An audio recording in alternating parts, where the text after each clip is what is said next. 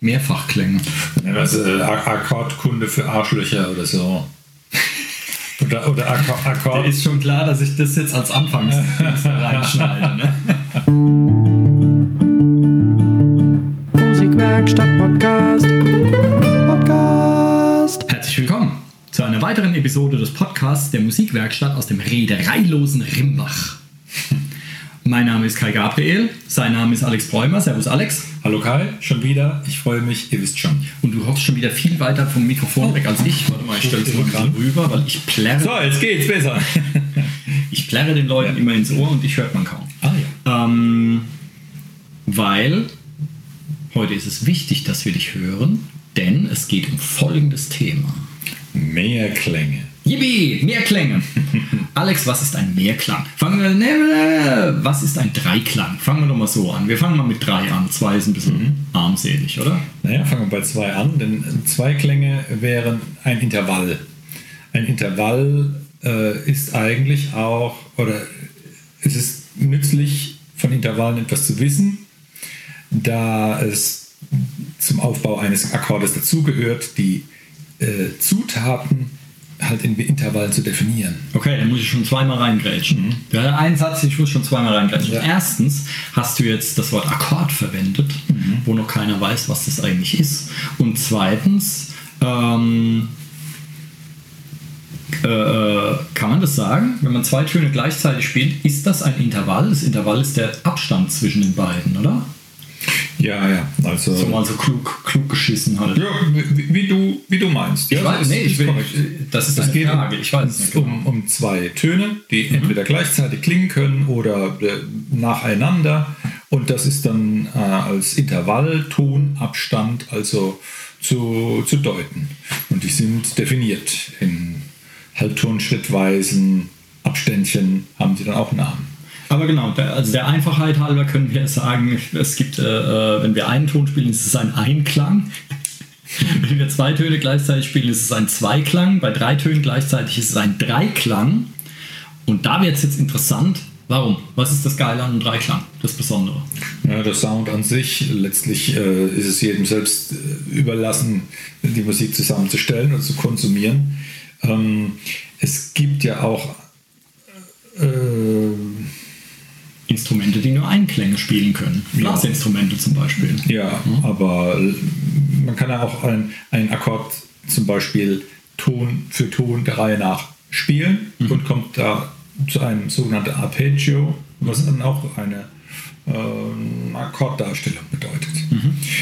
Äh, ich ich fände es ganz äh, interessant, wenn wir vielleicht heute über Akkorddinge sprechen, die äh, für Einsteiger so ein bisschen nachzuvollziehen sind. Okay, dann was ist denn ein Akkord? Ein hm, Akkord besteht aus mindestens drei Tönen. Aha, da haben wir es. Genau, der Dreiklang. Ja. Ähm, oder halt auch mehr. Und es sind auch äh, bestimmte Intervalle, also Tonabstände. Ähm, man hat vom ersten Intervall den, die sogenannte Terz im, im Kopf die Terz ist ein äh, Tonabstand von, einer, von einem Grundton zu einer dritten Stufe in einer Skala. Und man muss wissen, dass es eine sogenannte Feinbestimmung gibt. Also wenn ich sage, spiel doch mal die Terz zu einem bestimmten Grundton, dann würdest du zu Recht nachfragen, ja, welche denn? Mhm. Es gibt nämlich eine kleine und eine große Terz. Die Namensgebung, dass sie jetzt klein und groß heißt und nicht übermäßig oder vermindert oder sonst wie, ist zunächst mal eine Sache, die, die man nicht begründen kann. Das ist einfach ein Lerngeschäft. Verwirrend, nervig und kacke zugleich, muss ich sagen. Also ich habe ähm, ich würde mutmaßen, du darfst mir aber gerne widersprechen. Das liegt einfach daran, dass man früher halt, äh, ähm, dass es halt Töne gab, die man einfach, oder Intervalle gab, die man halt einfach nicht verwendet hat. Ähm, also es, äh, ich würde sagen, dass wir heute einfach eine lückenlosere Darstellung haben als früher, weil du könntest ja auch hergehen, wenn wir irgendwie zwölf Halbtöne haben, mhm. könntest ja auch hergehen und könntest die äh, äh diese Intervalle einfach von 1 bis 12 benennen. Mhm anstatt, okay, es gibt ein, äh, äh, ein Intervall mit Nullabstand, die Prime, dann äh, hier Sekunde und da geht es ja schon los mit klein und groß. Ne? Die Sekund kann auch Genau, klein, klein, und groß und dann, äh, ähm, dann hast du aber äh, auch reine Intervalle, die gibt es gar nicht, klein und groß, äh, Quarte, Quinte. Ähm, und dann geht es wieder mit klein und groß weiter und da ist noch nicht mal alles dabei, weil es halt auch die verminderte Quinte und die übermäßige Quarte gibt und so. Das ist ja eigentlich, eigentlich unnötig kompliziert, oder? Naja, wenn man sich mit beschäftigt, ähm, kann man schon den, den, den Nutzen herleiten. Aber es erschließt sich nicht so auf den ersten Blick. Weil, ja, Ich fände es, ähm, also äh, wa- was die Akkordgeschichten angeht, wenn wir un- uns über Dreiklänge unterhalten, ist zunächst mal das erste Intervall die Terz nämlich für zuständig, ob es ein, äh, ob's ein Dur-Dreiklang oder ein Moll-Dreiklang ist. Ähm, vom Grundton aus abgezählt zwei Ganztonschritte ergibt eine große Terz und ähm, das gibt dann einen Dur-Dreiklang. Kriegt man dann auch im Sound mit. Also wenn ich einen Grundton habe, nehmen wir da, dann hätten wir als Dur-Dreiklang da, da, da, da, da. Und äh, der Moll-Dreiklang wäre ein Halbtonschritt unter der großen Terz, eine kleine Terz. Da, da, da, da, da. Und das gibt dann einen anderen Sound im Gesamten. Ist ein bisschen melancholischer oder wie auch immer man es äh, deuten will. Und der Moll-Dreiklang äh, und der Dur-Dreiklang, das äh, ist ein sehr starker Sound, der, ist, der relevant ist. Also wenn jemand ein Akkordsymbol liest und ich habe statt einen AM, den ich als Akkordsymbol sehe, für A-Moll, ein A-Dur gespielt, merkt das jeder Mensch, dass da was nicht stimmt oder dass es sich reibt. Es ist das Geschlecht des Akkords. Also Dur und Moll zu unterscheiden wäre wunderbar oder wichtig. Und äh, dann gibt es noch einen dritten Ton, das wäre die Quinte. Die Quinte dürfen wir eigentlich fast so ein bisschen stiefmütterlich jetzt mal behandeln, weil sie in der meisten äh, in Popmusik oder in, in Kinderliedern oder so äh, meistens in reiner Form vorkommt. Und das ist dann eine unkomplizierte Geschichte. Ähm, es, geht mir, äh, es geht mir alles schon so ein bisschen zu weit. Ähm, wenn man. Warum. Ja, das weiß eigentlich wahrscheinlich wieder keiner, aber du weißt es ja vielleicht. Warum, äh, warum nennt man das kleine und große Terz? Man könnte doch auch die kleine Terz Terz nennen und die große Terz halt anders. Genau. Auf deine Frage gibt es keine Antwort, weil ähm, klar, es hätte, äh, Quarte einer, genauso. es hätte einer von, von, von, von hell und dunkel sprechen können. Na gut, es ist eine Namensvergabe. Ähm, Es gibt, ich kann es dir nicht begründen, ich kann dir nur sagen, wie es ist. Und hätte es einer Hinz und Kunz genannt, wäre es ja auch in Ordnung. Ja, natürlich. Weil, äh, naja gut, man, man könnte versuchen, das ist eigentlich das, was ich dich fragen wollte, weil Terz hat ja was mit der Zahl 3 zu tun, Quarte mit der Zahl 4, Quinte 5 und so weiter, ist ja klar, Sechste, logisch. Ähm, das heißt, Terz bedeutet jetzt irgendwas mit 3. Kleine 3 und große 3. Ja. Ja. Ähm, Wäre das dann anders, wenn's, äh, wenn die kleine Terz und die große Trez heißt, von mir aus? Also wenn die aber unterschiedliche Idee. Namen haben. Das würde ich halt niemand verstehen, weil es nicht etabliert ist. Ja. Trez ist eh eine geile Idee. Das war einer meiner Lieblingssüßigkeiten in der Kindheit, die es irgendwann nicht mehr gab. Ich bin mir nicht sicher, ob es sie noch gibt. Das sind so Schokolinsen. Lange vor M&M's und so Mhm. Ich wollte gerade sagen, M&M's haben ja dann das Ja, gemacht.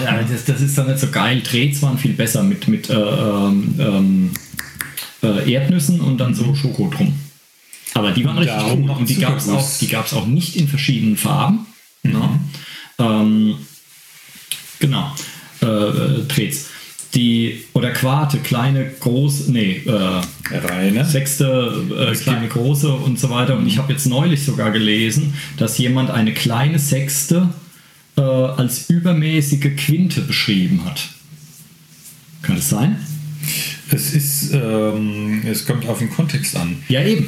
Das ist, das ist, ah, das hasse ich an diesem scheiß Notensystem. Jetzt mal ganz, ja, das geht schon damit los, dass äh, ein und derselbe Ton heißt Ges oder Fis.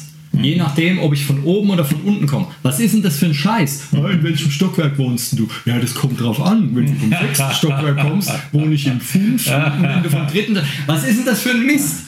Entweder ich wohne im fünften Stock oder halt nicht. Aber es, das ist doch scheiße. Der Ton ist, erklär das mal einem Anfänger. Ich hatte neulich eine, äh, äh, eine komplette Anfängerin, eine erwachsene Frau, hat sich jetzt einfach mal eine Gitarre gekauft und wollte irgendwie, hat aber noch nie irgendwie was mit Musik am Hut. Jetzt erklär der Dame mal, warum der, warum genau dieselbe dasselbe Ding zwei verschiedene Namen hat. Das ist doch für einen Arsch. Für einen Arsch. Ich mache dir mal einen Erklärungsversuch. Ähm, Ich bin gespannt. Er, er wird wahrscheinlich, schicke ich voraus, nicht, nicht, nicht allzu sehr äh, befriedigend sein, aber ich versuche es halt mal. Ähm, ich hatte ja vorhin schon ein bisschen platt erläutert, naja, die, die Quint zum Beispiel, lassen wir die nochmal als reine Quint stehen, weil in unserer, äh, in, in unserem Kulturkreis, äh, die, die Volks- und Kinderlieder, da, da, da, da, da haben wir eine reine Quint. Eine übermäßige oder verminderte kommt jetzt, ich will nicht sagen nie vor, aber die ist echt selten. Ne?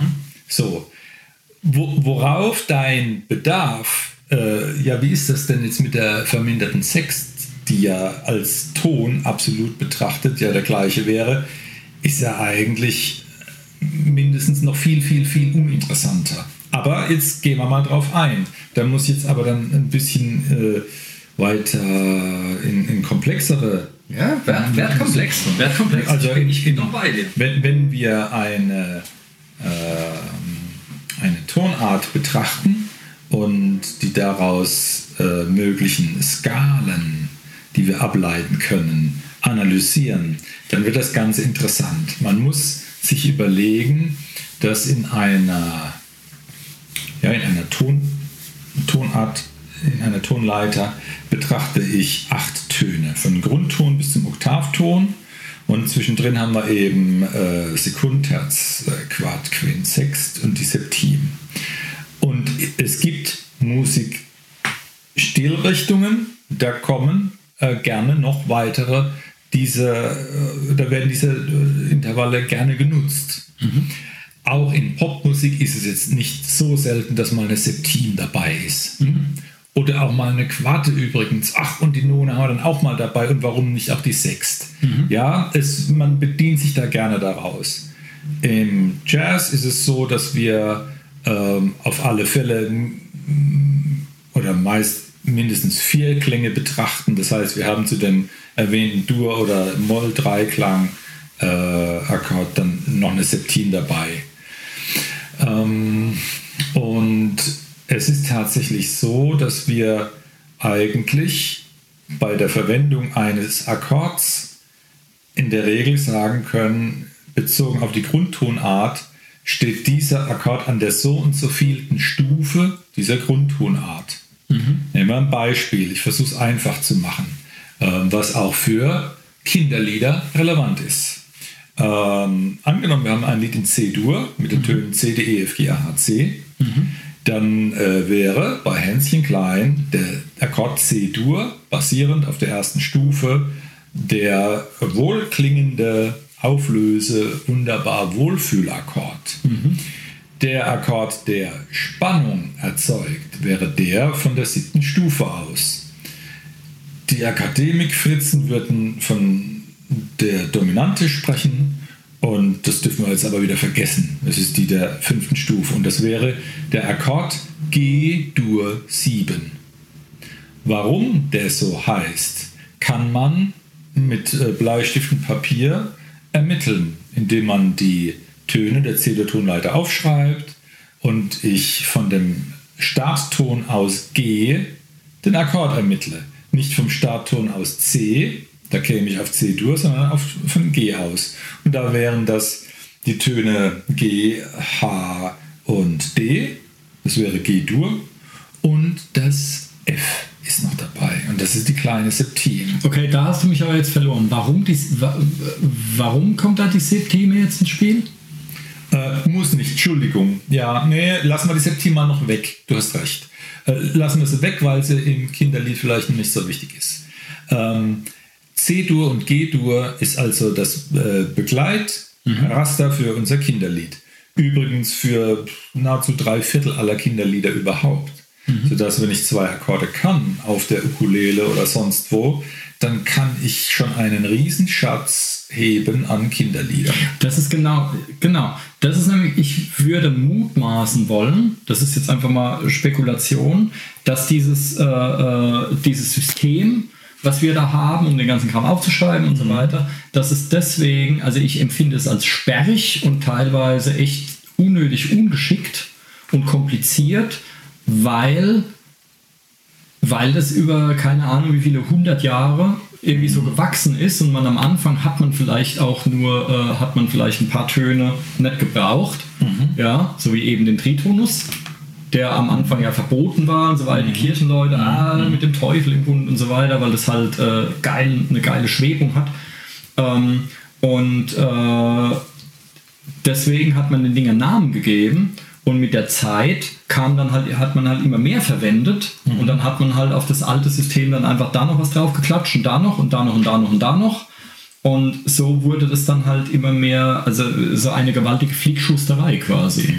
Nee, es ist schon so, dass du, ähm, du, du sprichst von einer Komplexität, die es in äh, Volksliedgut, in, in Kinderliedern, in, in Schlagermusik so eigentlich nicht gibt. Ja, aber damit ging der ganze Käse doch los. ist doch in Ordnung. Aber jetzt, äh, wenn, wenn, was, äh, jetzt, wenn du jetzt halt harmonisch komplexere Sachen haben willst, wird es so sein, dass man zu diesem äh, Akkord, den, den wir aufbauen, zum Beispiel zurück zum, zur fünften Stufe, zur Dominante, von, die wir in Hänschen klein brauchen, auch interessant sein kann, noch etwas mehr Würzung dazu zu bekommen.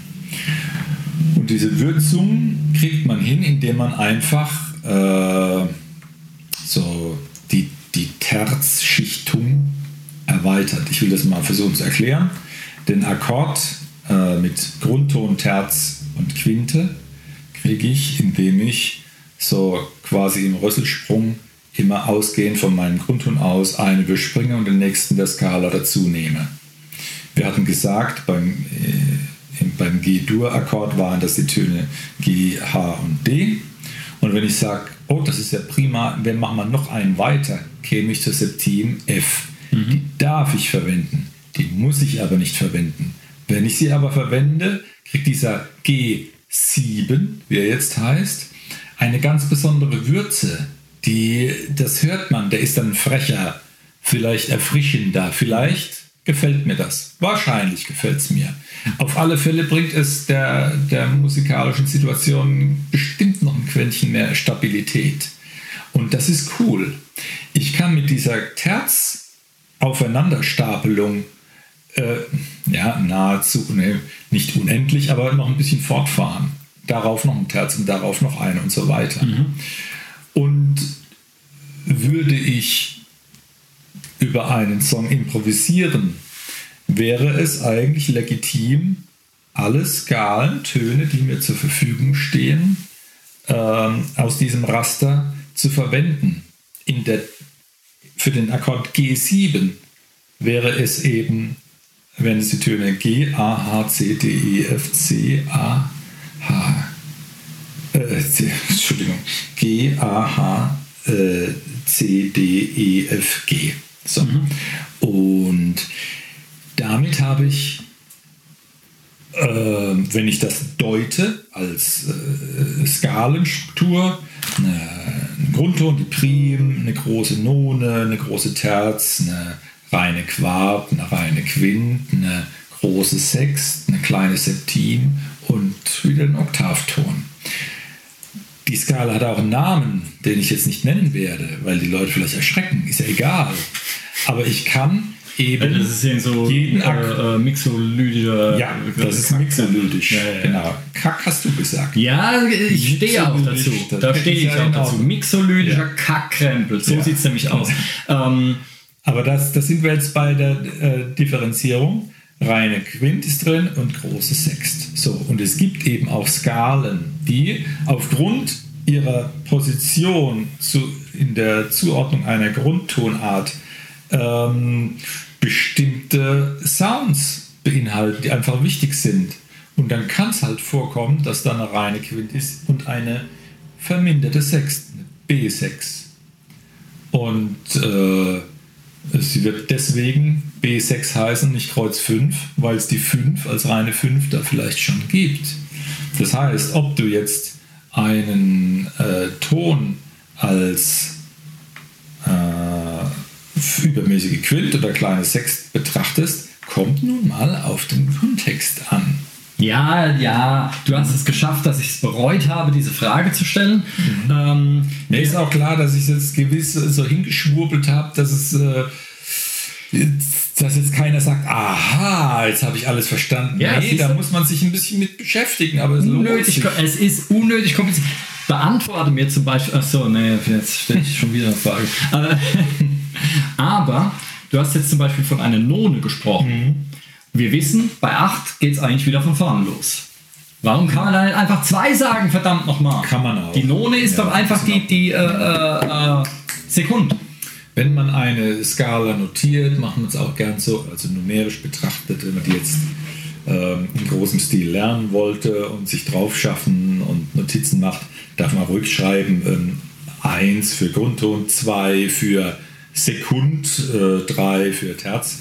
Und dann wird sie, äh, wenn man dann den Akkord aufbaut als echten Sound, äh, wahrscheinlich nicht als Sekund dahinlegen. Das heißt, ein Ganzton nach dem Grundton, ja, weil, weil es halt mit blöd klingt. Das ja, reibt sich ein bisschen. Klar. Lege ich es aber eine Oktav drüber, also vom Grundton aus Oktavton und da einen ganzen weiter, ich spreize den Sound, dann wird das äh, super. Ja, aber es gibt auch so, weißt du, es gibt dann auch Akkordschreibweise, äh, da steht dann die 11 mhm. oder 13 mhm. oder so irgendwas. Da könnte man doch dann, aber was ist die 11? Das ist dann die Quarte oder was mhm. wieder?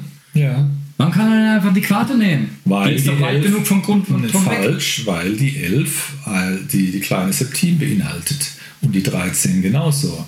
Der Akkord äh, C-Dur 13 beinhaltet natürlich ein A für die große Sext und ein B für die kleine Septim. Und zwar beide. Man könnte auch schreiben, wenn du willst, äh, aber nee, kann man nicht, weil das wird man nicht sehen. Aber die gleiche Bedeutung wäre C6 Schrägstrich 7. Große Sext, kleine Septim. Aber äh, man, man addiert das so. Und äh, deswegen heißt er halt 13. Okay, Moment, Das heißt, wenn ich jetzt C13 schreiben würde, mhm. was sind dann für Töne? Also du musst jetzt nicht die, die Töne sagen, sondern was sind da für Intervalle drin? Also ich habe der Grundton, der Grundton, die große Terz, Terz die kleine die Terz oben die reine Quint. Ist ja die kleine Terz oben drauf. Genau. Also ja. Große Terz, äh, reine Quint. Dann? Dann die Sext, das wäre von der reinen Quint aus noch ein ganz Ton weiter. Ist das dann schon die 13? Ja. Okay. Ja, die Sext ist das, ja. Mhm. Das heißt, da ist die Sext drin und mhm. noch was? Die kleine Septim brauchen wir noch. Okay. Ich bin mir nicht sicher, warum. Aber das finde ich schon mal interessant. Das heißt, C13 heißt nicht, dass es einfach nur ein C-Akkord mit einer 13, sondern es sind noch weitere Töne. Die 13 es ist die kleine noch mit dabei, ja. Mhm. Okay dann wäre die Sext nicht dabei, die große Sext nicht dabei, würde man das Ding C7 nennen. Und wäre die kleine Septim nicht dabei, würde man ihn C6 nennen. Okay, ich muss zugeben, das macht sogar ein bisschen Sinn. Ähm, ich kann es jetzt auch nicht begründen, warum man jetzt ums Verrecken C13 schreibt und nicht C6-7 es ist halt so etabliert. Das ja, gut, das ist, das ist eine Formsache, die sich so. Wenn ich eine eine Zahl hat. hinschreibe, ist es natürlich einfacher, als wenn ich jetzt C6-7-9- mhm. irgendwas, wenn ich quasi Klar. eine Zahl hinschreiben kann, die diesen ganzen äh, Klumpatsch beinhaltet. Mhm. Das ist sogar eine. Das ist eine Begründung, die kann ich akzeptieren. Mhm. Die sehe ich ein. Weil wenn du die Septime nett haben willst, dann kannst du ja einfach C6 mhm. schreiben. Das gibt es ja auch. Dito, dein Elfer-Akkord, der hat auch die kleine Septim. Mhm. Ja, zur Quart. Mhm. Genau, und wenn ich, den, wenn ich diesen Akkord aber ohne kleine Septim spielen will, dann schreibe ich halt C4. Und hoffe, dass es mir nicht um die Ohren fliegt. Ja, ähm, das ist jetzt auch eine Formsache. Da, da, steht dann auch SUS 4 dabei. Aber betrachtet das als Form, mehr oder weniger willkürliches Formgezappel. Gibt es nicht auch C4? Also habe ich so noch nicht gesehen. Ne? SUS steht ja für Suspended, das heißt, mhm. die 4 ersetzt was anderes. Ne? Es was anderes ja. aus. Anstatt der Terz spiele ich dann die Quarte. Mhm. Aber wenn ich jetzt beides habe, war es die, die, die äh, Terz, Terz und die Quarte. Das ist ja mal egal, wie es klingt. Ja, ich würde gerade sagen, dürfte ein bisschen. Aber das würde man dann doch C4 schreiben. Ja. Und wenn ich da noch die Septim dabei habe, dann schreibe ich also, C11. Also, man hat einen, äh, einen Moll, äh, Moll 11 Sound, den gibt es, aber äh, mit einer Durterz, einer Quarte, ich glaube, das ist eher nee, gibt es so nicht so oft. Hm, ja. Hm. Okay. Ich weiß jetzt zumindest schon mal ein bisschen mehr als vorher. Mhm. Das finde ich schon mal cool. Ich glaube, das haben nach zwei Minuten haben alle Leute irgendwie ausgeschaltet da draußen. Ist an sich auch in Ordnung, wenn man es nicht braucht, dann, dann äh, muss man es nicht thematisieren. Aber ich, äh, äh ich stelle fest, man kann das nicht wirklich einfach erklären. Weil es ist halt einfach nicht, es ist nicht wirklich einfach. Es wäre nach meinem Dafürhalten, und ich gehe nicht von meiner Spekulation von vorhin ab, ähm, dass sich das halt so entwickelt hat, dass man halt am Anfang hat man halt nicht alle Töne irgendwie gleichwertig verwendet. Also hat man gesagt, naja, wir nennen das halt mal so und wir bauen eh keine. Äh, die Terz ist halt jetzt die für uns jetzt große Terz. Damals war es halt einfach die Terz. Ja, und dann irgendwann, ja, Moment, man kann ja auch den nehmen, der klingt irgendwie auch cool. Ähm, und dann, ja, scheiße, aber Terz haben wir schon. Ah ja, dann machen wir kleine und große draus. Dass sich das quasi so nach und nach so entwickelt hat und man hat halt immer dazu gebaut. So wie, das habe ich gerade neulich gelesen, dass ähm, ähm, äh, das amerikanische Gesetzbuch mhm. zum Beispiel in, in, in den USA. Ähm, das ging, also dieses Gesetzeswerk, was die haben, das hat mittlerweile, es hat viel, viel mehr Ergänzungen und Nachbesserungen und Flickschusterei-Kram, als es eigentlich ursprünglich hatte. Mhm. Weil genau so war es. Man hatte erst äh, so ein Gesetz, das war eigentlich gar nicht so umfangreich, wie auch immer. Und dann wurde aber über, keine Ahnung, von 1700 Dubak bis heute wurde da ständig, dann hat da einer geklagt und da einer geklagt und dann, ah, da müssen wir einen Zusatz machen, da müssen wir einen mhm. Zusatz machen. Mhm. Und dann wurde das ein riesen Flickschusterei-Krempel und heute blickt keine Sau mehr durch und es müsste längst mal neu gemacht werden. Sie können es aber nicht neu machen, weil da mhm. keine Sau mehr durchblickt. Weil ja. da, ja, das heißt, es wird immer da noch was dran gebaut und da noch was dran gebaut und so weiter und da, ah ja, dann machen wir da noch einen Zusatz und da noch. Und ich glaube, dass das bei unserem äh, äh musikalischen Theoriegebilde, dass es da so ähnlich ist dass du halt ganz am Anfang, wer hat als erstes hier äh, im, im, in westlichen Ländern Musik gemacht, es werden irgendwelche Mönche oder was vielleicht gewesen mhm. sein. Mhm. Und ähm, die haben dann halt angefangen, den Krempel aufzuschreiben, was sie in ihren Chören da gesungen haben, haben das aufgeschrieben und da kamen ja, manche Töne kamen halt nicht vor. Mhm. Da hat halt keiner eine Kreuz 11 gesungen oder was ja. auch immer. Ja. Sonst wäre halt verbrannt worden oder irgend sowas.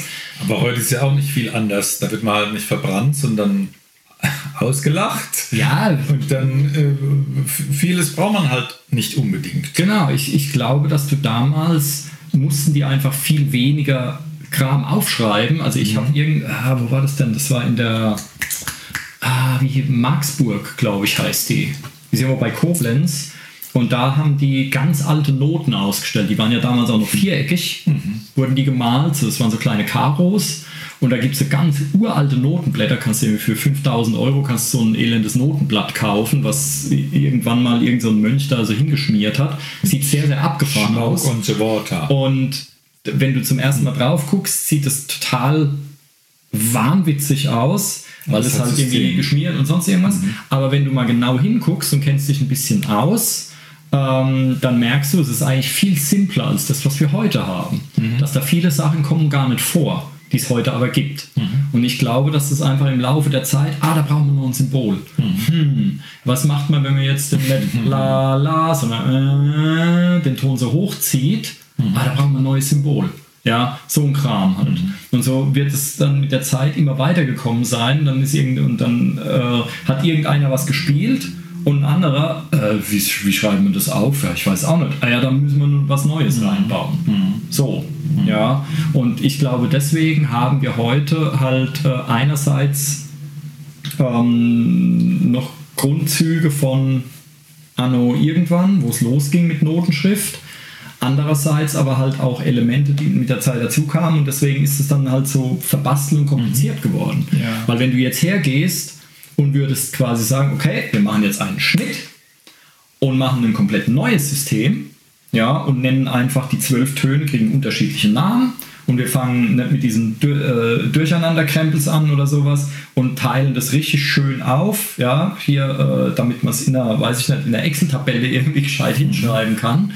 Und dann ist alles schön logisch und jeder kann das kapieren, dann kannst du halt keine Noten mehr verwenden, die vorher geschrieben wurden. Also du kannst, das ist ja ein System, das kannst du jetzt nicht einfach löschen und was komplett Neues machen. Das funktioniert ja so nicht. Also müssen wir halt mit diesem alten Gedödel da zurechtkommen. Und es hat Schwächen. Es hat Schwächen. Ja, also allein für, für Schlagzeuger, es gibt Sachen, die kannst du mit Noten einfach nicht ausdrücken. Wenn du halt äh, die Sachen ein bisschen laid back spielst, ein bisschen zurückgelehnt spielst oder so. Ja, oder ähm, sowas, das lässt sich mit Noten nicht ausdrücken. Weil du hast ja, du bist ja, du befindest dich ja immer in einem Raster. Ja, du hast halt Viertel, Achtel, Sechzehntel, 32, 128 von mir aus, aber du kannst das jetzt nicht, äh, du kannst keine, wie soll ich denn sagen, Feeling-Sachen oder was mit reinschreiben. Und auch die Ausdruckssachen, ja, du kannst dann so leiser, lauter und so ein Kram kannst du hinschreiben, aber viele Sachen lassen sich halt so einfach nicht notieren. Ja, ich meine, Musik ist ja, ja, es ist ja, es ist ja ein, wie soll ich sagen, ein unfassbares Gebilde. Wir wissen ja noch nicht mal wirklich, wie die, wie die Übertragung vom Ohr ins Gehirn so richtig funktioniert, was das Gehirn aus dem macht, was es empfängt durchs Ohr.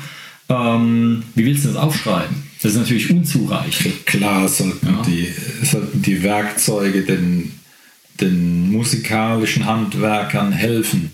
Ähm, aber ich bin schon der festen Überzeugung, dass, dass du äh, jede rhythmische Abfolge, egal wie wir sie sein möge, in Noten packen kannst, ist nur die Frage, ob es was nutzt, weil es wäre so kompliziert, es könnte kein Mensch mehr richtig lesen.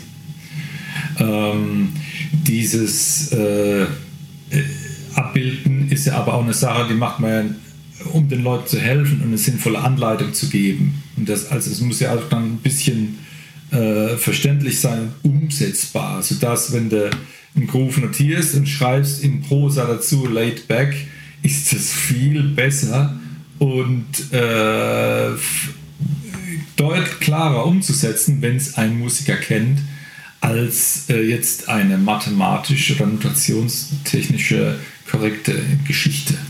Natürlich, alles hat seine Grenzen, ähm, aber äh, darstellen, ums Verrecken, dass es auf dem Papier steht, ich denke schon, dass es klappt mit allem Blödsinn. Mm, Da gehen wir nicht konform, aber das müssen wir ja auch nicht unbedingt. Ja. Wir waren ja bei Mehrklängen. Ich habe schon äh, Musikrhythmikprüfungen erleben dürfen, die waren so wirr und so abgefahren, das war für mich nicht darstellbar. Und dann hat es der Dozent an die Tafel geschrieben und habe ich gedacht, oh ja, scheiße, der hat ja recht. Es geht ja tatsächlich, aber ich wäre da nicht drauf gekommen. Und es ist aber auch die Frage, ob es das, das dann, dann mehr einmal ein sportliches Spiel. Also sowas darstellen, umsetzen zu wollen, ist ja was für Leute, die extrem souverän sind in, darin und Oder nicht ganz dicht. oder Ähm, nicht ganz lass genau, uns- lass halten uns- wir das offen. Genau. Lass uns, wir haben die Episode Mehrklänge genannt, lass, Mhm. uns, lass uns zu den Mehrklängen zurückkommen. Und zwar, ähm, du hast vorhin, bevor ich dich unterbrochen habe, von der, äh, weil das äh, zu schnell, zu weit ging, Mhm. von der Terzschichtung angefangen. Und die finde ich nämlich ganz interessant. Das heißt, ähm, baut man alle Akkorde so auf? Ich glaube schon, oder? Mehr oder weniger. Mhm. Ja, es Ja. geht um Terzschichtungen. Genau. Das heißt, ähm, wir haben einen Ton, unseren Grundton, mal ganz egal, was das jetzt für einer ist. Und wenn wir einen Dreiklang, Vierklang, Fünfklang, sonst was, einen Mehrklang äh, bauen wollen, heißt es, wir setzen auf diesen Ton andere obendrauf. Ja, So. genau. Und das machen wir in Terzabstand. Ja. Ja, so. Das heißt, äh, wir haben zwei verschiedene Terzen. Ne? Stellt euch das wie vielleicht wie so Le- Lego-Steine vor oder sowas. Das heißt, wir haben den Grundton, das ist unser schwarzer Lego-Stein und dann haben wir die kleine Terz ist der rote und die große Terz ist der blaue von mir aus. So. Und äh, das heißt, wir haben den Grundton und wenn wir jetzt eine große Terz auf den Grundton setzen und dann von dieser großen Terz eine kleine Terz oben drauf setzen. Also wir gehen dann immer vom vorhergehenden Ton aus. Ne? Dann haben wir einen Dur-Akkord. Erst eine große, dann eine kleine oben drauf. Ja. So, wenn wir das anders machen, also wir setzen erst den roten Legostein, also die kleine Terz auf den Grundton und dann den blauen drauf, also erst kleine, dann große, dann haben wir einen Moll-Dreiklang. Ne? Gut. Wenn wir jetzt äh, äh, irgendwelche findigen Leute da draußen werden jetzt schon gerufen haben, und wenn ich jetzt zwei kleine nehme und wenn ich jetzt zwei große nehme, das gibt es ja auch. Das heißt, wir setzen zwei rote Lego-Steine auf unseren schwarzen, also kleine Terz und eine kleine oben drauf, dann haben wir einen verminderten Akkord. Ne? Und wenn wir zwei große nehmen, haben wir einen übermäßigen. So, was gibt es jetzt noch? Gibt- Also jetzt haben wir ja alle Kombinationen durch, die wir vom Grundton aus mit Ja. zwei Terzen machen können. Genau. Und das als Ausgangsbasis würde ich sagen mal komplett. Das ist super. Genau, Ja. das ist es jetzt gewesen. Das heißt, wenn ich jetzt noch mehr haben will, muss ich quasi auf diese drei Steinchen noch einen draufhocken und das kann dann auch entweder wieder rot eine kleine oder blau eine große Terz sein. Oder kann ich was anderes draufhocken. Dann ist es aber keine Terzschichtung mehr. Ne? Es ist, das ist nur die Basis, die du genannt hast, und die wird mal von dem Sus-4-Akkord abgesehen, den lassen wir jetzt mal weg, äh, da wird es keine Ausnahmen geben. Und äh, eigentlich auch keinen Bedarf, das zu erweitern, wenn ich mich in äh, volkstümlichen Gefilden aufhalte. Ne? Und dann ist es in Wo wir uns ja alle gerne aufhalten. dann ist das okay. aber gut, ich meine, wenn du genug Terzen aufeinander schichtest, dann wirst du irgendwann auch bei einer Quarte rauskommen, oder? Ja, Also irgendwann kommt das, ja, ich meine, das, äh, Genau, aber das setzt voraus, wenn du das machen willst, dass du dich harmonisch langweilst und dich anödest mit dem ganzen Kram. Also es ist wie so ein, wie so ein Jenga-Spiel. Man setzt dann einfach einen Stein auf den anderen, auf den Mhm. Ja. anderen, auf den anderen, bis man bei dem Ton ist, den man gerne hätte und dann nimmt man zwischendurch einfach Steine weg. Ja, genau. Okay, das heißt, gut, also wir haben jetzt, äh, wir haben jetzt einen Grundton, wir haben eine Terz obendrauf, dann haben wir noch eine Terz drauf, dann sind wir vom Grundton aus, wären wir bei der Quinte. Und dann setzen wir jetzt, machen wir einen Vierklang draußen, setzen noch eine Terz drauf. Wo sind wir dann? Da kommen wir zu Septimen. Und das wäre jetzt vielleicht noch ein Bereich, den, der, der sich öfter mal lohnt, den noch zu erforschen, da ja in einigen Popsongs ja auch mal ein Septimakkord äh, mit vorkommt, beziehungsweise, wie wir vorhin, wie wir vorhin gehört haben, äh, es sich lohnt, manchmal auch äh, in einfachen Stücken eine Septim dazuzunehmen, um meinetwegen die, den dissonanten Sound von einem Dominanzakkord halt noch ein bisschen zu unterstreichen. Ja, die Septim ist cool, die ist interessant. Aber es gibt zwei Septimen. Eine kleine und eine große. Ganz genau. Genau. Das heißt, wenn da jetzt einfach nur G7 steht, Dann handelt es sich um die kleine 7. Und wenn da steht J7 oder MAJ7 für Major 7, das Ah. ist die große Septim. okay. Die große Septim, diese Akkorde, die wird man eher in Jazzmusik finden. Und die kleine Septim, und die, äh, die findet ihr auch mal in, also im Jazz findet ihr auch kleine Septimakkorde natürlich. Und in Popmusik habt ihr dann mal kleine Septimakkorde dabei. Das Ja, das sind oft so Übergangs, Übergangsakkorde. Ne? Also bei sehr vielen so Songs zum Lagerfeuer mitschrammeln hat man G7, ein D7, ja, so ein Kram. Also die, äh, das ist immer so, die spielt man dann so oftmals kurz bevor dann der Grundton oder der, die äh, Tonika dann wieder kommt oder sowas. Ähm, ähm, genau, das heißt, jetzt haben wir drei Terzen oben drauf gepackt und sind bei einer der Septimen gelandet. Ähm, das heißt, als nächstes packen wir nochmal eine Terze oben drauf, wenn wir das Spielchen weiter treiben. Also nur wenn das eure Musik ist, die ihr hören wollt. Ja. Sehr diplomatisch ausgedrückt. Ich meine, theoretisch, Die, die, die meisten Leute hören sowas nicht. Wie soll man es tun? theoretisch, wir haben zehn Finger. Wir können zehn Terzen schichten. Ja. Ähm, gut, bei der Gitarre eher knifflig, aber jetzt mal, ja, bei, äh, äh, bei Gitarre haben wir maximal sechs verschiedene Töne. Ne? Und das wird schon ziemlich wüst klingen, glaube ich. Ja, ja. Also wenn er einen Vierklang äh, gut ansetzt, klingt es auch fein. Äh, Vieltöne ähm, sind nicht einfach hand, zu handhaben und, und machen auch keinen Sinn. Lasst mal den, spielt den Ball flach, dann habt ihr mehr Spaß mit dem Kram. Ja, wenn meine Spekulation aber zuträfe, in 200 Jahren brauchen wir das vielleicht. In 200 Jahren haben wir vielleicht acht Klänge. Das weißt du doch gar Du nicht. kannst ja auch mit dem Unterarm auf dem Klavier drücken und sämtliche weißen und schwarzen Tasten in diesem Spektrum drücken. Einen Elfklang. Kommst du irgendeinen Ja. Cluster-Dingsbums, den du besonders ansprechend findest. Bei der musikalischen Früherziehung äh, hören wir das zumal, wenn die Liebsten dann mal Gas geben auf dem Gerät. Und dann schreib den Akkord mal auf. naja, kann man machen. ist es eigentlich egal. Aber nee, mir ging es jetzt, mir ging's, mir geht's jetzt nicht um irgendeinen bestimmten Akkord, mir geht es jetzt einfach darum, dieses äh, das System zu kapieren.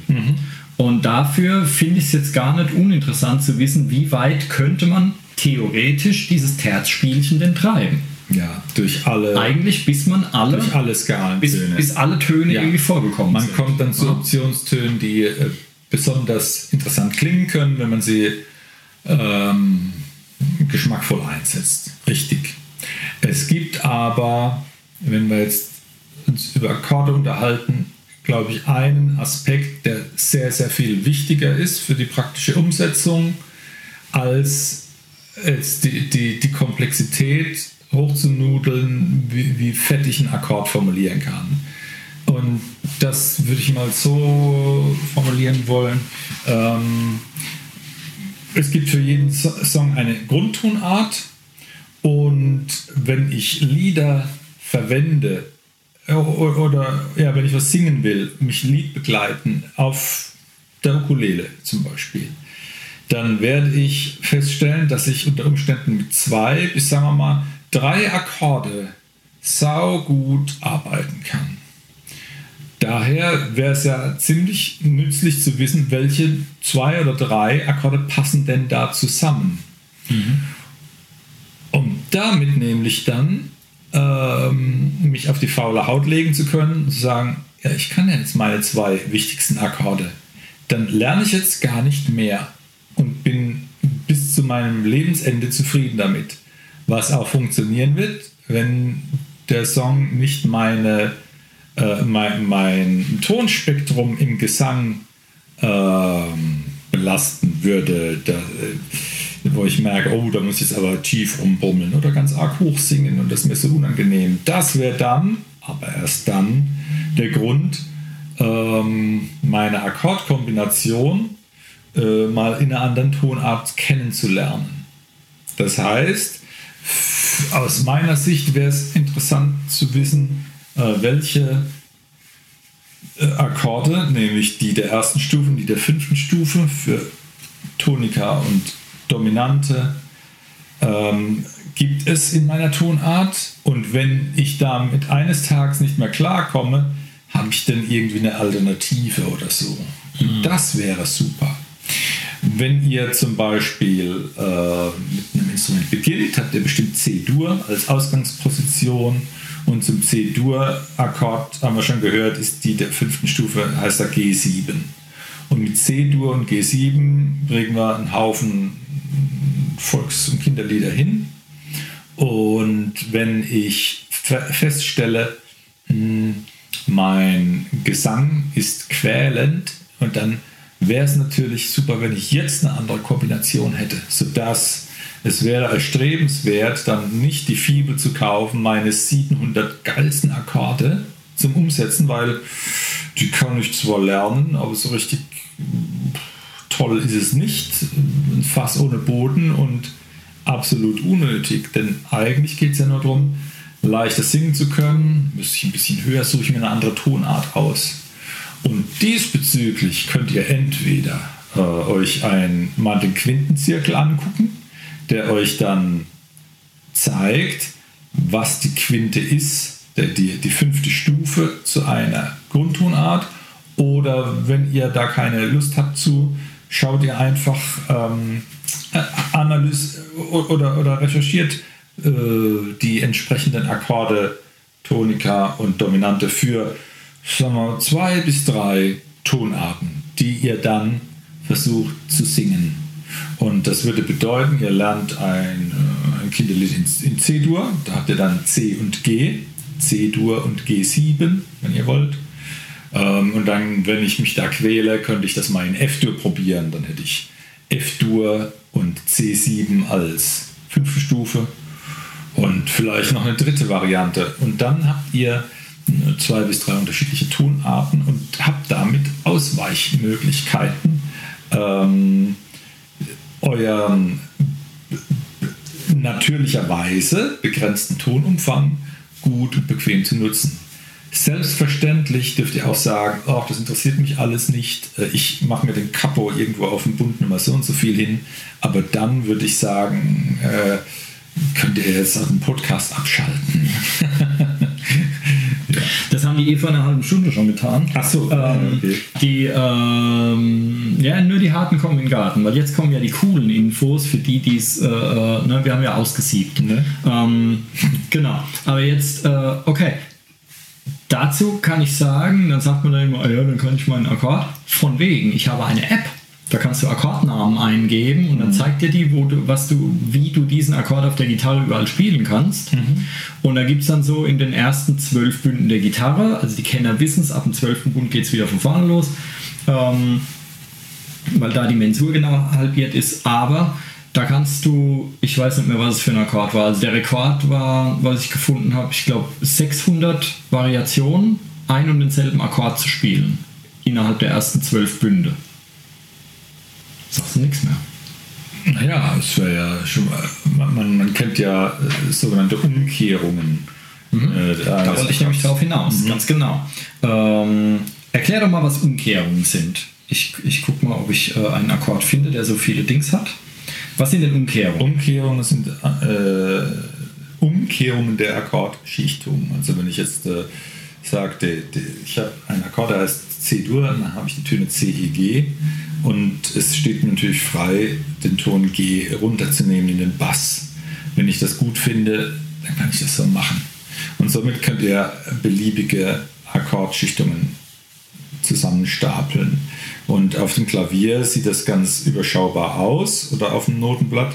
Für die Gitarristen zum Beispiel ist es eine ziemliche Quälerei, aber es ist sehr effektiv, wenn man sich dann mal durchwurstelt. Es hat auch für den äh, Begleitkontext im Sound sehr äh, entscheidende, ähm, sehr entscheidenden Einfluss. Wenn wir im Jazz sind, dann spielt es auch eine Rolle, dass ich meine Sounds sehr gezielt und dosiert einsetze. Das heißt, einen Dur-Dreiklang als Barré-Akkord über alle sechs Seiten zu drücken und durchzuschrabbeln, ist eigentlich ein doofer Sound. Da kommt man irgendwann mal drauf, wenn man das lang genug gemacht und gehört hat. Das ist dann unbefriedigend. Mhm. Ich muss es reduzieren aufs Nötigste und das sind mit, äh, wenn ich einen Vierklang habe, brauche ich vier Töne. Das heißt, welche vier wären das? Angenommen, ich hätte einen Bassist dabei, dann werde ich garantiert nicht die tiefe E-Seite verwenden.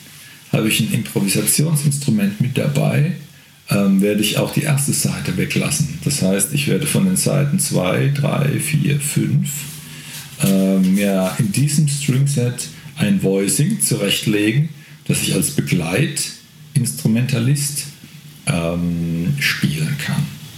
Und da wäre es jetzt natürlich total klasse, wenn ich äh, meinetwegen die vier Umkehrungen ähm, über das Griffbrett spielen kann. Mhm. Das ist eine ziemliche Schweinearbeit und nicht spaßig zu Beginn, aber führt halt dazu, dass es saugut klingt, wenn man sich damit auseinandersetzt. Ähm, da sprechen wir jetzt aber von vier Akkorden für, ein, für, für vier Voicings, also Griffarten für einen Akkord. Gesundheit. Dankeschön. Und wir können gerne dann, weil das auch toll ist und mal zum Solieren entscheidend äh, interessant sein kann, das Stringset von der ersten bis zur vierten Seite nehmen. Und dann hätten wir meinetwegen acht Akkorde für äh, acht Voicings für einen Akkord. Aber mein lieber Mann, wenn du die spielen kannst, bist du schon ziemlich geil. Und dann, das, das ist cool, aber 600 Akkorde für ein, das ist Bullshit. Der Autor, der diesen Dünnschiss zusammengenagelt hat, der spielt die selbst nicht. Und wenn, muss was Nee. an der Erbse haben. Nee, gut, ich meine, so Apps funktionieren ja so, dass Leute halt ihre, was sie gefunden haben, dann noch da reinspeisen und dann guckt jemand. Ich meine, du kannst es dir ja bei Gitarre, du kannst dir das ja alles auseinanderbasteln. Wir haben sechs Seiten, die haben sechs, fünf unterschiedliche Töne. Das E gibt es ja zweimal. Und äh, je nachdem, wo du die Seite verkürzt, hast du dann andere Töne und du weißt ja, in den und den Akkord, äh, da brauche ich die die drei Töne und die kann ich ja sonst wie spielen. Ja, und einer hat vielleicht Finger, mit denen der irgendwie über acht Bünde spielen kann oder sowas und sagt Ja. dann, hey, ich habe eine neue Idee Ja. und speist es dann in diese App ein und dann kommt jemand wie ich und guckt sich das an und denkt, ja, das ist ja ganz dicht. Ja. Ja. Ähm, also ich habe jetzt mal auf die Schnelle geguckt, so ein Monster-Akkord habe ich jetzt gerade nicht rausgefunden. Das meiste war irgendein E, irgendwas mit 217 ähm, verschiedenen Arten, in den ersten zwölf Bü- Bünden spielen zu können. Ja, Ja, weil ähm, ich meine, es kommt auf jeder Seite, jeder Ton zweimal vor. Kann man das? Nee, stimmt nicht, ne? Nee, Quatsch. Aber ich habe jeden Ton zumindest schon mal auf jeder Seite in den ersten zwölf Bünden. Und es kommt ja nur darauf an, wie ich es kombiniere. Die klingen natürlich auch nicht alle gut. Es ist aber auch die Frage, wem nützt solch eine Information? Ich glaube, es Unseren Hörern natürlich. Nee, ich wollte. Nein, wer hat, wer, wer, hat, war, wer hat warum so eine App geschrieben? Ähm, Danke, das beantwortet alles. Nein, nein, nein, nein, nein, nein. Das ist ja nicht der Sinn der App. Es geht ja nicht darum zu sehen. Nein, es geht. Du kannst, du gibst einen Akkordnamen ein, von mir aus ein G7 jetzt. Und dann zeigt dir diese App an, welche Töne kommen da drin vor. Und zeigt dir halt einfach an, wie kannst du ein G7 spielen. Ja. Und das zeigt dir aber halt nicht nur zwei Möglichkeiten oder eine an, sondern halt alle, die es gibt. Und du suchst dir dann die raus, die gut klingt, die sich in der Nähe von dem befindet, was du eh gerade spielst, damit du nicht ständig mit dem Arm da hin und her musst. Dann kannst du dir ja eine von deinen 100 Versionen kannst du ja aussuchen. Und das sind, da stehen auch welche dabei, die klingen scheiße. Die sind auch sortiert nach, wie schwierig ist es zu greifen, wie viele Finger brauchst du und wie klingt's. Und es geht dann los mit denen, die gut klingen und möglichst einfach sind. Und die, der, der Hundertste ist dann einer, der klingt total scheiße, den wirst du nie haben wollen, es sei denn, du bist jetzt aus der Not heraus, musst da schnell hin, weil du dann danach irgendwas anderes spielst. und Es geht halt nicht anders. Ja? Und das heißt, natürlich geht es nicht darum, da jetzt 100 Versionen auswendig zu lernen oder sowas. Diese Info ist nur halt zusätzlich, dass es so und so viele Möglichkeiten gibt, den Akkord zu greifen. Ja, das heißt, es war jetzt nur so ein, äh, äh, äh, so ein Bröckchen an Zusatzinformationen. Verwendest du die App gerne? Ja, tue ich. Okay. Die ist auch echt gut eigentlich. Also Muss erstens, er einen Zweck erfüllen. wenn ich irgendwas greife, also da ist ja auch ein, ein Stimmgerät und Metronom und sowas alles noch drin. Aber erstens, ich greife was und denke, hey, das klingt cool, was ist denn das da überhaupt? Ja. Dann kann ich da einfach die Töne eintippen, also auf, auf so einem Griffbrett stilisierten, tippe ich einfach, was ich gerade gespielt habe und der zeigt mir an, wie dieser, was das für Töne sind und wie der Akkord hieß. Ja, weil so fit bin ich da nicht. Ich, ich spiele zwar oft irgendwas und denke, oh, das ist aber cool, aber ich weiß dann nicht, was es ist. Und selbst wenn ich mir jetzt, ich weiß zwar, was es für Töne wären, auf, ja, ähm, könnte mir die Töne aufschreiben, aber wenn ich jetzt irgendwelche komischen losen Töne habe, vier verschiedene, weiß ich noch lange nicht, was es für ein Akkord. Also du wahrscheinlich schon. Ich wüsste aber dann nicht, was es für ein Akkord ist, weil ich dann mal weiß, was ist eigentlich der Grundton. Ja, ich meine, ich würde dann, okay, der Grundton ist meistens so die tiefste Seite, die, der, der tiefste Ton, den man spielt, weil das vom Sound her eher so zu dem Ton halt hinzieht, aber muss ja nicht, weil da es Umkehrungen gibt. Ich kann ja meinen C-Dur-Akkord auch GEC spielen und das C ist halt der höchste Ton. Das geht ja auch. Und wenn ich das auf der Gitarre habe und spiele das C aber nur auf der höchsten Seite und auf den tieferen überhaupt kein C, dann ist es zwar vielleicht ein C-Dur-Akkord, aber ich kapiere es nicht. Ja. Und dafür ist diese App praktisch. Weil er klingt ja dann auch nicht wie ein C-Dur-Akkord. Ja? Ja. Ähm, genau. Kann man das, wie kriegt man das raus? Was wie ein Akkord heißt? Genau. Also jetzt angenommen, gibt, wenn ich jetzt die Töne C, E und G habe, C-Dur-Akkord, könnte, das, könnte der auch einen anderen Namen heißen, äh, haben, wenn ich jetzt von einem der anderen Töne ausgehe? Oder können diese drei Töne nur diesen einen Akkord bilden? Eher letzteres. Ja, ja. Diese drei Töne sind eindeutig äh, ein C-Dur. Aber woher Von weißt du das? E-Dur aus, also du könntest ja sagen, äh, mit C-E-G ist der Grundton C eindeutig ein C-Dur. Genau. Vom Grundton E aus betrachtet wäre E nach G eine kleine Terz, also wird es ein E-Moll-Akkord geben können. Ja. Ein E-Moll setzt aber voraus, dass es den Ton H gibt mit der Quinte oder wenigstens eine Info, was mit der Quinte los sein soll. Das vermindert ist oder übermäßig. Sechster oder was? Vom E aus? Ja. Mhm. Und Also der ist, ähm, der ist 6. Ist doch alles gelöst. Ja, es könnte ein spezielles Voicing sein. Ne? Ja. Ähm, aber es ist halt kein voll, vollwertiger, äh, wenn du dann die Akkordbezeichnung nennst, würde ja jemand die Quinte zudrücken. Und wenn du diesen Sound nicht erwartest, darfst du eigentlich auch dann die Bezeichnung nicht Dann ist es ein E sus 6. Die sechste suspendiert die Quinte. Naja, es fehlt halt die. Ja, es fehlt die Quinte dann halt, logischerweise. Ja. Nächstes Ding von G aus betrachtet, äh, hätten wir nur eine Quarte drin, das wäre das C. Ja, wir haben halt keine Terzschichtung mehr. Ja, ne? deswegen, Ja. ja. mit dem Ding kommst du nur auf C-Dur. Ähm, es gibt, wenn man sich damit beschäftigt, eigentlich immer irgendwie eine Konstellation, das richtig aufzulösen. Und wenn nicht, müsste man es halt so als Tonhaufen stehen lassen und am besten so hinnotieren und keine Akkordsymbole verwenden. Zur Verwendung von Akkordsymbolen gibt es noch ein, äh, einen etwas moderneren, auch sehr interessanten Ansatz. Das sprengt aber so ein bisschen den Rahmen. Aber wenn ihr zum Beispiel Musik von Pat Metheny super findet und ihr guckt euch mal Noten von dem an, ist das ein Mensch, der auch äh, für Gitarristen eher nicht so häufig zu finden, ähm, sogenannte Slash-Akkorde verwendet. Slash-Akkorde sind Dinger, die eher bei den Tasteninstrumenten beliebt sind, wo man einen Dreiklang drückt mit der rechten Hand und einen, irgendeinen quasi beliebigen äh, Ton in den Bass drückt, der dann Bezugston sein kann. Das heißt, wird der eigentliche, der ursprüngliche Grundton ersetzt oder ist er trotzdem noch da? Der wird ersetzt. Er ne? wird ersetzt, weil akustisch ganz klar ist, der Chief soll der, der Basston sein, der, der Bezugston. Und somit ist es faktisch der neue Grundton, was aber zu einem ganz anderen neuen Klangerlebnis kommt. Ja, natürlich. Also wo, wo man das häufig findet, also ich gerade äh, habe einen Song, da kommt es sogar reichlich vor im Refrain, Dumb Ways to Die. Kennen ja vielleicht manche da draußen, war ein riesen Internetphänomen. Ähm, und da ist es eben so, du fängst mit C-Dur an im Refrain und dann wandert der Basston aber über H nach A, nach G, nach F, nach Fis, nach G und dann nochmal nach F oder sowas.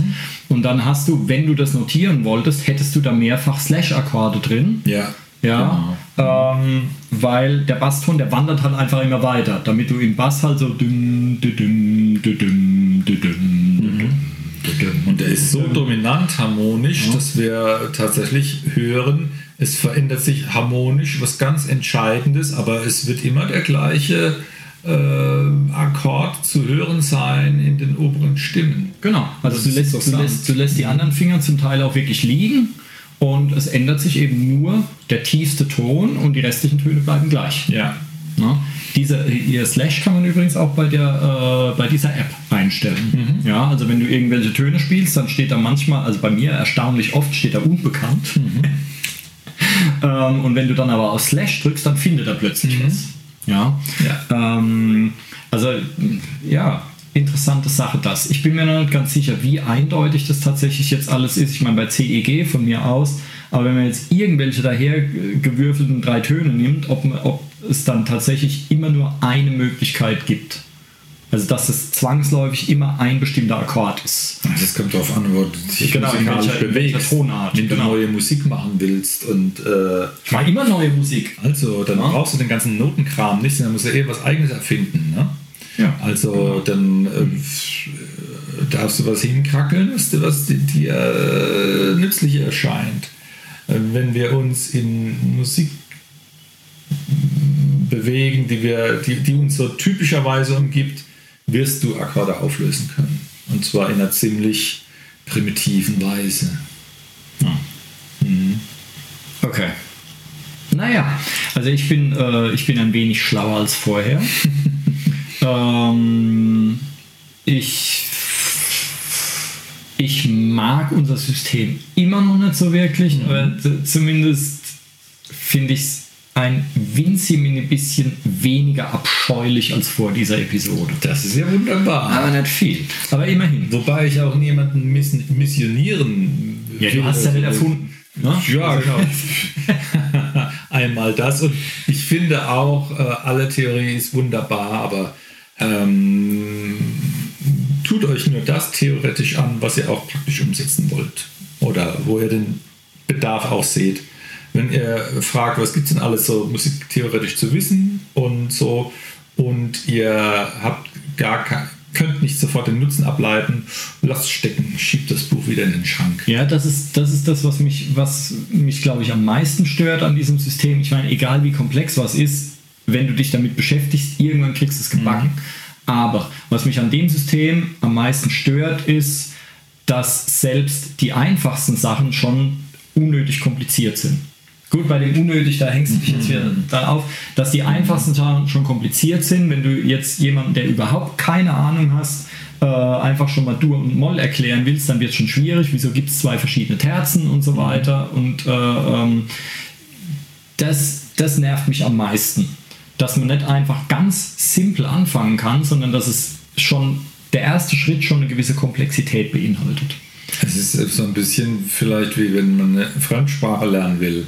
Dann muss ich mindestens äh, mal 200, 300 Wörter kennen, um die erste Pizza im Restaurant zu bestellen. Dann kann ich immer noch nicht so richtig toll sprechen, aber ich kann mich so mit Ach und Krach ein bisschen ausdrücken. Aber wenn ich so einen Grundwortschatz von, was weiß ich, 1000, 2000 Wörtern kenne, kriege ich da langsam Lust, mich in dieser Sprache zu bewegen, mich da auszudrücken. Und so ist es halt auch mit dem musiktheoretischen Wissen. Ich glaube, Sprache ist aber oft auch eine ganze Ecke logischer aufgebaut. Naja, ist schwer zu sagen. Aber ähm, ich habe ein Buch zu Hause von Rüdiger Neberg. Da stehen die Worte drin, die du in jeder Sprache können musst, wenn du da irgendwie überleben willst.